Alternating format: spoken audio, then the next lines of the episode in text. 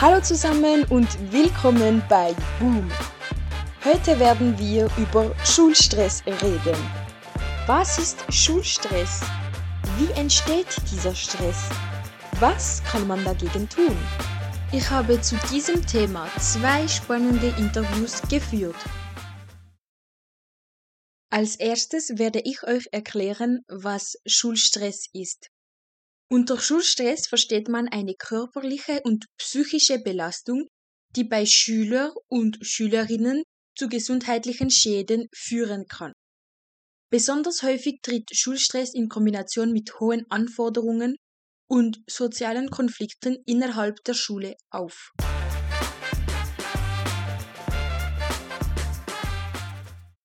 Als erstes habe ich ein Interview mit Fabia de Gonda geführt. Sie ist eine Schülerin aus dem Collège Saint-Michel in Freiburg. Ich habe sie gefragt, in welchen Situationen sie sich am meisten gestresst fühlt in der Schule.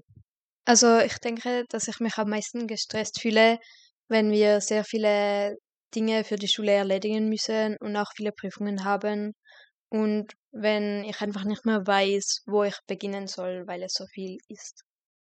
Christina Mosimann ist ebenfalls am Collège Saint-Michel. Mein zweites Interview über Schulstress habe ich mit ihr geführt. Wann bist du in der Schule am meisten gestresst?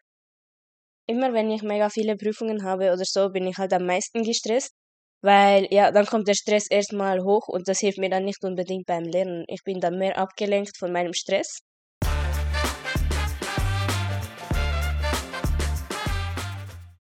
Schulstress lässt sich nicht auf eine klare Ursache zurückführen.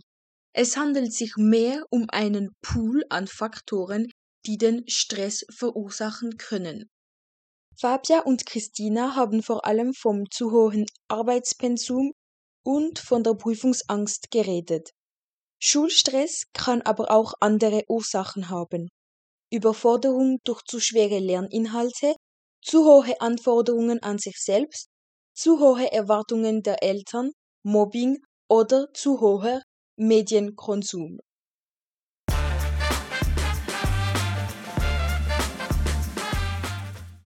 Was kann man gegen Schulstress tun?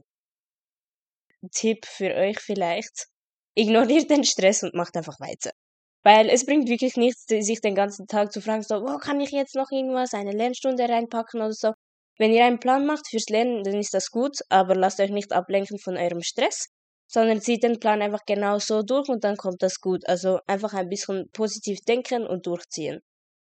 Ich denke, es ist am besten, sich einen klaren Kopf zu machen, äh, was man nacheinander erledigt, so dass man genau weiß, was man nacheinander macht und wie viel Zeit, dass man sich auch für etwas nehmen will, weil schlussendlich kann man trotzdem nicht alles lernen, wenn man so viele Dinge hat. Dann muss man auch überlegen, was ist einem wichtig und wie viel will man überhaupt lernen. Sollte man seine Hobbys einschränken, damit man mehr Zeit hat für die Schule? Wenn ich Prüfungen habe, die in Fächern, die Ende Jahr abgeschlossen werden, dann ähm, kommt es schnell vor, dass ich die Sachen absage, die ich sonst vorhabe, damit ich lernen kann. Aber sonst bin ich eigentlich mehr der Meinung, dass man trotzdem seine Hobbys weitermachen sollte und so, solange man irgendwie durchs Jahr kommt. Es tönt ein bisschen komisch, aber ähm, ja, ich sehe das so, weil mir macht das mega Spaß, meine Hobbys, und ich möchte die eigentlich nicht aufgeben, damit ich dann noch mehr von meinem Leben in die Schule stecken kann.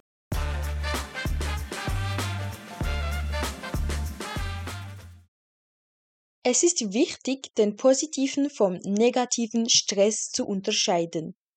Stress ist positiv, wenn er von kurzer Dauer ist und eine Aufgabe trotzdem machbar erscheint. Man treibt sich zur Höchstleistung an, weil dieser Stress uns glücklich und stark macht. Stress ist negativ, wenn er zu einer Dauerbelastung wird, die die Leistungsfähigkeiten hemmt.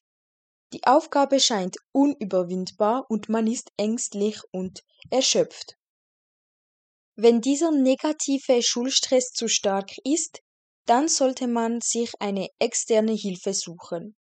Das bedeutet nicht direkt, dass man eine professionelle psychologische Betreuung braucht. Oft können Gespräche mit engen Vertrauenspersonen schon helfen. Wenn das nicht ausreichend ist, kann man einen Schulpsychologen oder eine Schulsozialarbeiterin aufsuchen. Wenn diese Hilfsangebote keine Wirkung zeigen, kann man auf professionelle Hilfe in speziellen Kliniken und Einrichtungen zurückgreifen. Fertig!